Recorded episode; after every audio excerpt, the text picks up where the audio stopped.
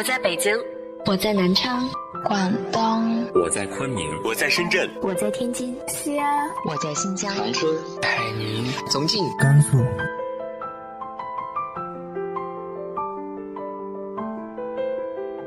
这里是 FM 幺八零八四，昨天的你的现在的未来，我是主播背着吉他的蝙蝠女侠。无论你在哪儿，这里都有我的温暖等你。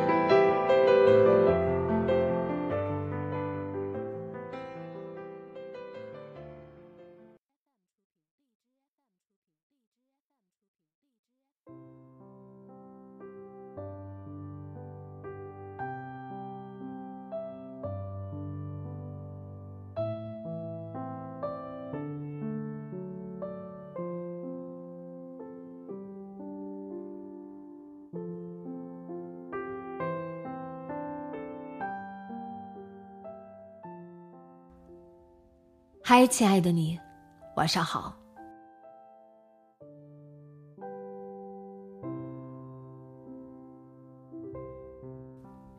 可能因为文化差异太大，我们这一代人和祖辈之间并不是很亲密。但其实，在我们很小的时候，爷爷奶奶、外公外婆对我们的爱和影响，一点也不输父母。今天和大家分享的文章来自于豆瓣“执笔画浮尘”的《怀念外婆》。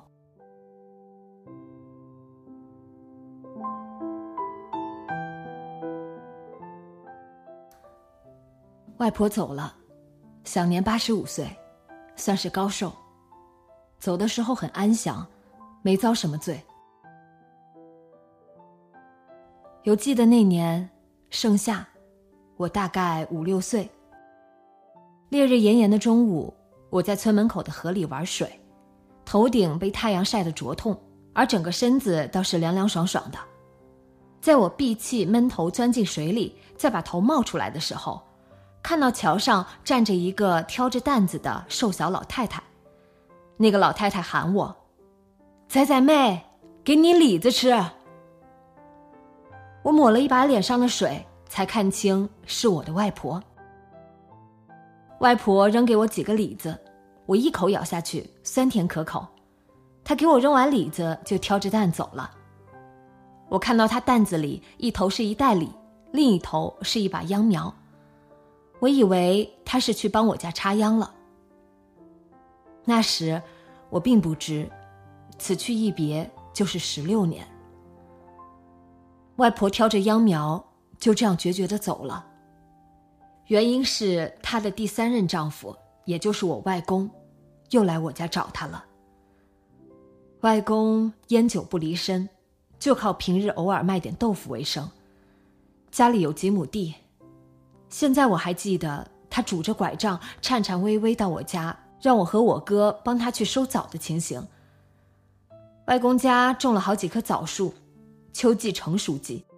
我和我哥腋下夹着几个化肥编织袋，手拎一卷尼龙布，肩扛两根长长的竹竿，走到长满荒草的地里，迫不及待地摘两把青红相间的枣往嘴里塞，再把尼龙布铺到枣树下，一边吃一边敲，几棵树花上大半天就能敲干净，再把枣归拢好倒到化肥袋里，也就两包吧，找人帮忙运回家。外公一点点再背到集市上去卖点钱，换些柴米油盐。那会儿，外婆已经离家出走很多年了。至于外婆和外公之间的爱恨纠葛，我并不是太懂，也不理解为何一个人可以就这么了无牵挂的出走。这大概也是小姨和舅舅恨他的原因。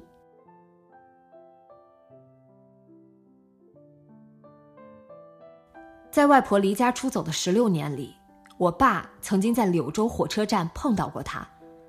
他当时在捡垃圾，我爸拉着他的手要买票带他回家，但外婆不肯。我爸拗不过他，只好给他塞了一点钱，还把自己的被褥给了他。为这事，我妈时不时还责怪我爸撇下外婆没有强硬带回家。再后来，我妈总是会梦到外婆。梦到他客死他乡，喊渴喊饿，所以一梦到我外婆，我妈就会含泪去买些纸钱烧给她。那时大家都以为外婆不在人世了。然而，一封书信打破了家族的平静，是从湖南写过来的，收件人是我爸。信上说，外婆寄宿在他家的楼梯间里，靠捡破烂为生，但是年纪大了，腿脚不利索，病痛纠缠，所以户主试图联系我们家，让我们给接回去。之前写了很多封信，都寄到村里，但是收件人是我妈，村里并不知道我妈的全名，所以信件一直是查无此人，被退了回去。直到最后，外婆想起来收件人写我爸的名字。这才联系上。外婆有三女一儿，儿子也就是我舅舅，年轻时懒惰，想走捷径，步入歧途，犯了事，一直在服刑。我妈是老大，我两个姨，大姨跟我妈同父同母，小姨及我舅跟我妈同母异父。联系上外婆后，三个女儿坐一起商议了一下。一起凑钱坐火车去湖南把外婆接了回来，并且达成协议，按照大小次序轮流养外婆，一年为一期。第一年自然是作为老大的我妈赡养。当时我爸妈在浙江打工，我姐在桂林租了房，带爸妈养了她一年。外婆并不勤劳，外婆从年轻起就很少劳动。做事也拈轻怕重，到老了也不擅长做饭。在我们家，他一直跟爸妈同吃同住，爸妈也从未对他缺吃少穿。我和我姐回家也会给他几百块钱，再给他买一身衣服。在我两个姨家，他住在老屋里，自己烧火做饭吃，偶尔一想起来给外婆送点好饭好菜，想不起来。外婆就自己去菜地里拔点别人家的青菜回来炒炒糊弄过去。外婆也不善良。听我爸说，外婆从年轻时精神就有点不太正常，经常自说自话骂天骂地，就是被迫害妄想症，总说有人要打他杀他，看到电视里的人也常常骂很脏的话，对我们这些亲人也总会跟我们斗嘴。知道他的病情，所以我们并不会跟他计较，但他对我们孙辈总归是慈爱的。小时候去他家，他还总给我们煮鸡蛋吃。外婆前大半生过得很凄苦，居无定所，飘零流浪，这是他自己选择的路。后半生还算享了些福。外婆去世之前，躺了二十来天。吃不下东西，我妈说连外婆最喜欢吃的水果都吃不下，人也消瘦了很多，但精神还可以，每天喝点水，人也爱干净，大小便都是我爸妈轮着抱到洗手间。我跟我爸说，我要不就请几天假回去看一下外婆，我爸说不用。我讲，那外婆如果真的走了，我就赶回来。我爸说，因为外婆是外乡人，我们家祠堂他不能进。外公村里的祠堂没有修好，加上外公去世的早，在生时跟村上人来往并不多，办丧事也不会有人肯帮忙，所以外婆的后事一切从简，也不办酒了。这个决定是我爸妈和两个姨妈和姨父共同商量决定的，所以我爸也不让我们回去。我们跨省也赶不及，加之疫情也严重。外婆是凌晨四五点走的，前一天晚上，我爸和我妈还守她到十二点。早上我妈起床，第一时间去看外婆，外婆已经咽了气。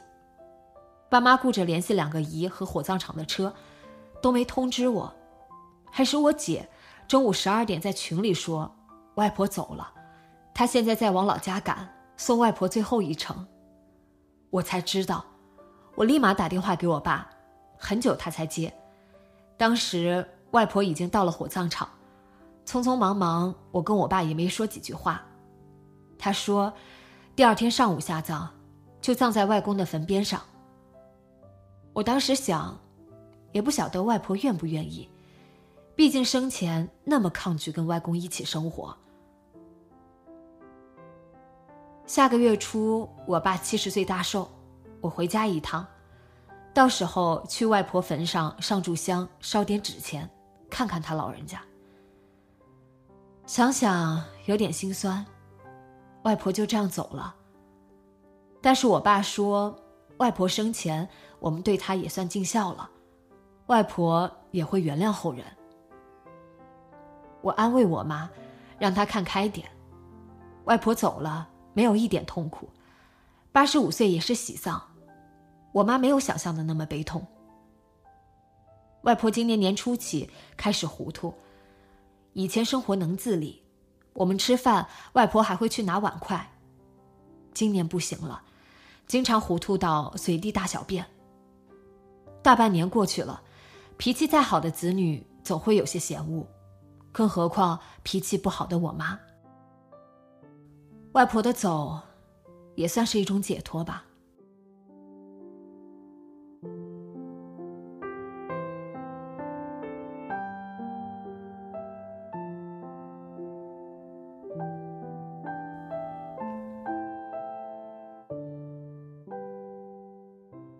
你还记得你和祖辈之间的故事吗？直接在节目下方留言分享给我吧。今天的节目就到这里，今晚做个好梦，晚安。